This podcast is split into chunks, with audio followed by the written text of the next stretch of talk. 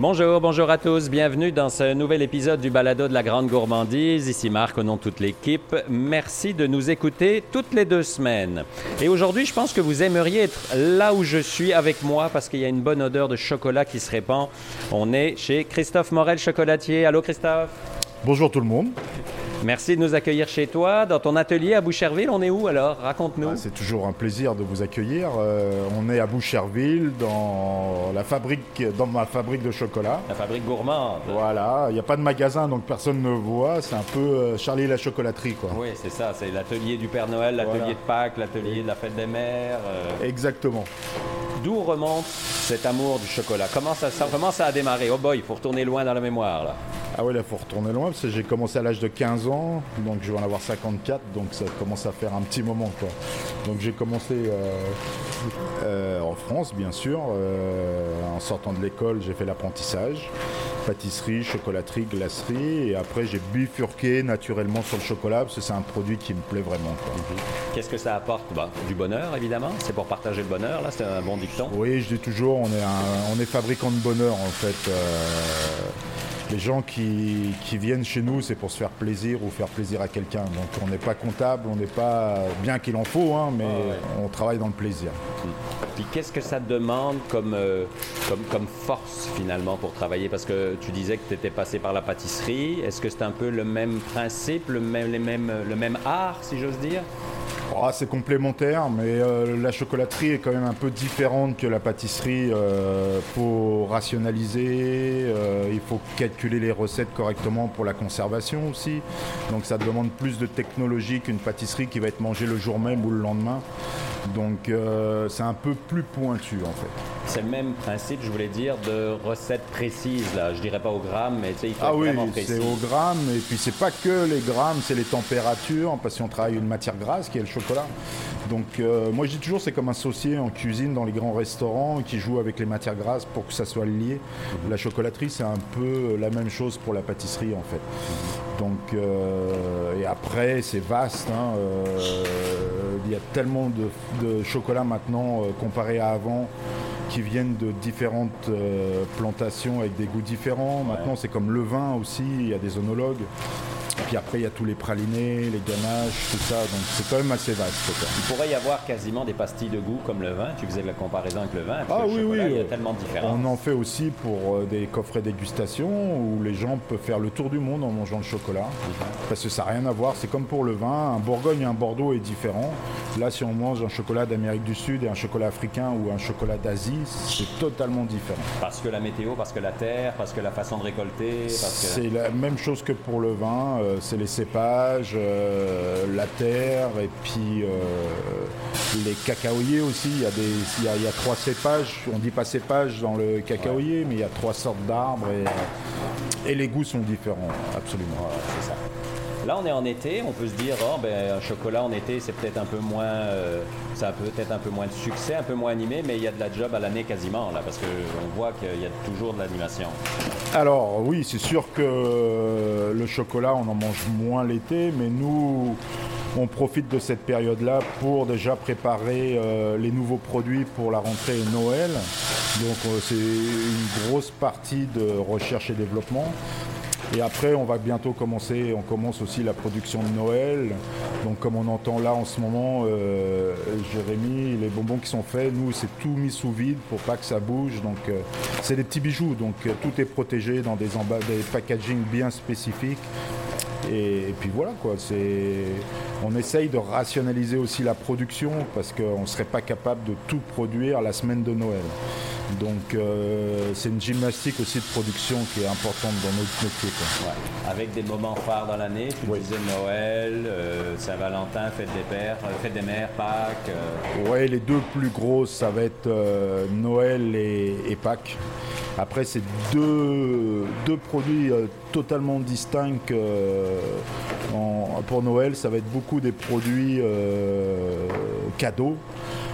Ça va être beaucoup d'émoulage et tout ça pour les enfants. Donc euh, c'est un gros volume de chocolat, mais c'est un autre travail. C'est totalement différent. Ça veut dire que sans ces deux fêtes-là, un chocolatier ne vivrait pas quasiment, ah difficilement. ça va être ouais, ça va être très compliqué. Quoi. Euh, on peut pas faire que du chocolat là, hein. euh, parce que c'est plus de 50% de la, du chiffre d'affaires euh, dans ces deux fêtes-là. Donc on peut pas, on peut pas les louper. Quoi. c'est impossible. Est-ce que les goûts ont changé en matière de chocolat? Entre le moment que tu as commencé Tu le disais il y a une trentaine d'années. Ah oui, même en Europe. Hein, moi, quand j'ai commencé, il y avait beaucoup d'alcool dans les ganaches parce qu'il y avait eu moins de recherche dans la spécificité des, ganaches et tout ça pour la conservation. Et donc à l'époque, les anciens, moi je dis les anciens, mais euh, mais on mettait beaucoup d'alcool parce que les gens aimaient aussi l'alcool. Maintenant, c'est plus possible, j'ai plus de bonbons avec de l'alcool. Donc on a diminué au fur et à mesure jusqu'à temps de, les enlever. Maintenant, il y a eu tellement de recherches sur les ganaches, sur la stabilité et tout ça que maintenant on va jouer avec les textures et le goût du chocolat qu'on va utiliser pour tel ou tel chocolat. Donc euh, selon le chocolat qu'on va faire, on va utiliser un chocolat différent. Qu'est-ce qui fait Comment est-ce que quelqu'un peut choisir et goûter un bon chocolat? Alors bon, c'est sûr que c'est d'abord à notre goût à nous. Là, on a tous des goûts différents, évidemment. Alors c'est sûr que maintenant on mange aussi un peu moins sucré, même au Québec. C'est pareil pour le vin. Avant, on buvait du vin de table au Québec et maintenant, euh, on est il y a des spécialistes et les gens, je les vois à la SAQ, ils cherchent des vins bien spécifiques et tout. Pour le chocolat, ça commence aussi. Après la dégustation, ça va dépendre pour moi, ça va dépendre de la journée. Je suis plus chocolat au lait l'après-midi, j'aime bien un petit peu plus sucré. Et par contre, le, matin ou le soir, j'aime bien plus chocolat noir. Donc euh, après, quand on déguste des, juste des tablettes de chocolat, il faut déjà regarder que ça soit 100% beurre de cacao, parce que c'est sûr, c'est la base. C'est déjà le, toute façon, quand on, parce que c'est sûr que des tablettes de chocolat, il y en a à très bas prix dans les grandes surfaces, ah mais il faut regarder les matières premières déjà. Donc il doit en avoir 4 ou 5, pas plus. Dès qu'il y a plus que ça, il euh, faut oublier. Quoi. Euh, et que ça doit être marqué 100% beurre de cacao et qu'il n'y a pas une autre matière grasse rajoutée qui est moins chère pour sauver des coûts. Euh, donc un chocolat, ça doit être cassant parce que le beurre de cacao est très dur. Après, quand on fait des dégustations euh, en tant que professionnel, on va se rincer la bouche avec de l'eau tiède ou un thé très léger, tiède, pour effacer un peu les goûts de l'ancien, parce que normalement un chocolat, ça doit être long en bouche quand on goûte. On a des premiers parfums et après ça doit rester en bouche. Et puis des mauvais cacao, bah, ça disparaît au bout d'une ou deux minutes. Alors euh, c'est moins intéressant. Est-ce que le prix a une importance? Euh, Une importance non, mais on parlait des cépages tout à l'heure, des, sortes de, cacao. Si on trouve, si on a la chance de trouver un 100% criollo qui est rare, mais qui est l'arbre qui produit très peu de chocolat, mais le plus aromatique, c'est le mouton Rothschild ou, le cheval blanc du, vin, quoi. Euh, ça a un certain coût parce que la production est minime. C'est très rare. Donc souvent on va avoir un mélange de ça. Le forestaro est un arbre qui, a été inventé par l'homme, un arbre hybride entre le criollo et euh, le, trinitario. Euh, mais le forestaro est un arbre de grosse production, donc qui va produire des chocolats beaucoup plus amers, mais qui pousse très vite, donc ça, change les coûts. Euh, et puis si vous avez la chance, des fois le criollo ou le trinitario mélangé, c'est exceptionnel aussi, hein, parce que le trinitario est un arbre aussi très parfumé.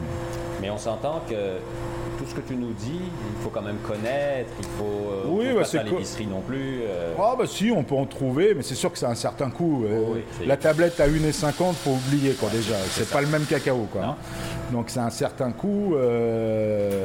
moi, je fais des tablettes d'origine, donc j'aime bien. je préfère l'Amérique du Sud, mais j'aime bien. Il y a certains chocolats en Afrique qui sont bons. Et l'Asie commence à produire des très très bons chocolats, quoi. Donc le Vietnam, par exemple, euh, c'est nouveau parce qu'au début, le cacao venait d'Amérique du Sud. Hein. Il y a 150 ans, on l'a planté en Afrique et le premier producteur mondial, mais de grosses quantités. Et depuis euh, quelques années, on le plante de plus en plus en Asie et, ça donne des chocolats très intéressants. Est-ce que tu as été surpris dans ces dernières années de quelque chose comme un chocolat que tu penses qui marcherait, qui ne marchait pas, ou l'inverse? Un succès retentissant qui n'était pas prévu Non, après j'y vais, c'est des coups de cœur. Euh, quand on a fait il y a quelques années, maintenant ça va vite, hein. euh, une 100% criollo d'une, d'une, cabosse très rare. c'est des fèves qui sont blanches même à l'intérieur au lieu d'être rouges ou marron. Euh, Et j'ai acheté le chocolat avant de le goûter parce que l'histoire était euh, merveilleuse. Quoi.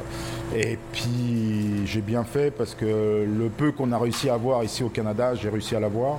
Et on l'a vendu euh, dans le mois qui suivait parce qu'il y avait des gens comme moi euh, qui, qui ont aimé l'histoire et qui l'ont acheté. Mais c'est des chocolats assez rares d'en Ouais, avoir. c'est exceptionnel, donc, c'est ça. donc des fois- j'ai la chance des fois des gens qui viennent et qui me disent bah, j'ai tel cacao, j'ai 100 kilos de chocolat par exemple. Et euh, je regarde pas le prix, mais c'est sûr que ça a un coût. Quoi. Oh, pas- Mais c'est une fois ou deux. Là. Oui, bah, c'est, on revient toujours aux grandes bouteilles de vin. Quoi. Ça, Dans notre vie, on n'en boit pas énormément. Quoi. restaurant. Si on a la chance d'en boire deux fois ou trois fois, déjà, c'est exceptionnel. Quoi. C'est quoi la vie d'un chocolatier au quotidien? Alors c'est sûr que ça change selon le moment de l'année, forcément.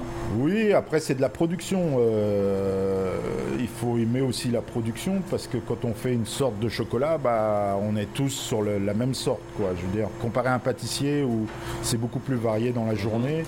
euh, nous, quand on est à Pâques, on fait deux mois d'émoulage pendant Pâques. Quoi. Je veux dire, le petit lapin, la première semaine, c'est sympa, mais au bout de deux mois, le petit lapin, euh, on, On en a marre de voir.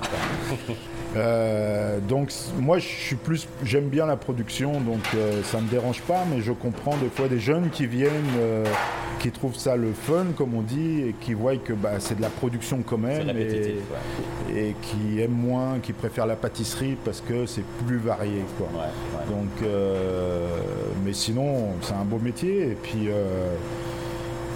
ça sent bon, on n'a pas froid, c'est de la température tiède. euh, Il y a des gâteries en permanence. et puis on a le droit de manger autant de chocolat qu'on veut quand on est ici, donc euh, c'est que du bonheur. Tu vas recevoir des CV, je pense.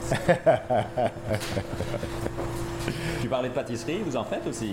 Oui, on en fait. euh, nous, on n'a pas de magasin, donc Non, on c'est les vend ça. pas directement. Mais disons qu'on a rationalisé aussi la pâtisserie tout en gardant la qualité. Et on a essayé de rationaliser avec une idée de chocolaterie, en fait, euh, comment on travaillait pour euh, tous les hôtels, les restaurants, les golfs, qui ont du mal à trouver du personnel pour les pâtisseries. Et, euh, du coup, on les aide avec ça.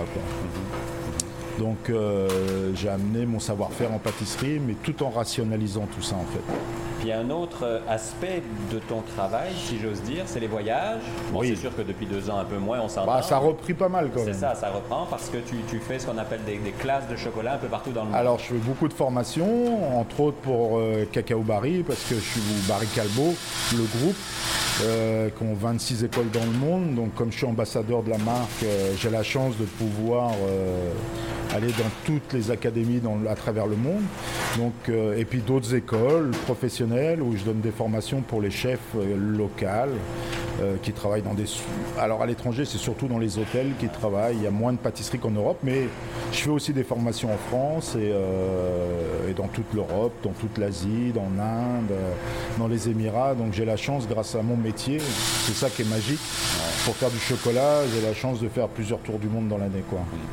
Pour le grand public qui veut goûter tes chocolats, ben, c'est morelchocolatier.com. Exactement, c'est le plus simple, c'est ce que je dis à chaque fois. On a un super euh, site magasin en ligne donc, euh, qui est facile d'accès. Donc euh, allez-y, vous allez voir, vous allez pouvoir déguster ce que vous voulez. L'équipe alors, autour de toi, combien vous êtes? Alors il y a la patronne à côté de moi, c'est ma femme. c'est ma patronne depuis plus de 30 ans. Donc euh, Elle fait semblant de pas réagir, ouais. C'est elle qui gère tout. Moi, j'ai la chance de pouvoir juste m'occuper du laboratoire. Et euh, après, si elle goûte tout ce que je fais, euh, elle nous dit euh, à moi ou à mon équipe si c'est pas bon, on le sait, on le sait tout de suite. Après, il y a le chef euh, Jérémy qui est mon bras droit, qui est Et juste là, en train de justement mettre des chocolats sous vide, c'est ce que tu nous disais. voilà, exactement. Donc maintenant, c'est lui. Je l'ai formé, c'est lui qui gère le maximum et euh, ça me permet de, ça me permet de pouvoir euh, rechercher des nouveaux produits. Ça me libère sur des choses. Quoi. Puis après, il y a des petites mains un peu partout. Forcément, des Voilà. mains dans le chocolat. Voilà. On peut vous souhaiter une- un bon été plus ou Oui. moins relax avant la folie de. Bon, on va essayer de se reposer un petit peu parce qu'à partir, normalement, nous, à partir d'octobre, après, euh, jusqu'à Pâques, euh, on peut plus rien ça, faire. ouais, ouais, Le plus gros, il est là. C'est après Pâques où quand tout retombe, là, ça fait du bien. Quoi. C'est ça. Donc, ben, merci euh, voilà. Christophe. Bah, merci à toi. Et à vous qui nous écoutez, bien sûr, morelchocolatier.com. Puis n'hésitez pas à aller faire un tour sur le site Internet et vous allez trouver quelques beaux produits. Moi, mon coup de cœur, je vais le dire franchement, c'est euh, les orangettes. Alors ça, c'est l'orange confite enrobée de Oh, chocolat je noir. pense qu'on est les seuls ici à avoir ce genre d'orangettes. Ils Ah sont ouais. assez larges euh, et, et ils sont tellement fondantes, on dirait de la confiture d'orange à l'intérieur. C'est-à-dire que quand on ouvre le paquet, on est obligé de le finir. Puis il même quand il dure deux minutes, c'est long. Même moi. Toi, ton coup de cœur, Christophe Oh, il y en a plein parce que je fais juste ce que j'aime. Euh, Ah, Quand il y a un produit que j'aime pas, je le fais pas. Tu le fais pas. Non, ça m'intéresse pas parce que je le ferai pas avec amour. Moi, j'ai besoin de faire des choses et, et en fait, en les faisant, j'imagine les manger avant de les faire. Donc, euh, j'ai la chance d'avoir euh, des goûts en tête et de créer des choses euh, et d'après d'essayer de retranscrire ce que j'ai, le goût que j'ai en tête en Ouais, fait. ouais. Il y a pire. Oui, oui, oui, ça va. On se retrouve dans deux semaines. D'ici là, n'oubliez pas, mangez local. Bye bye tout le monde.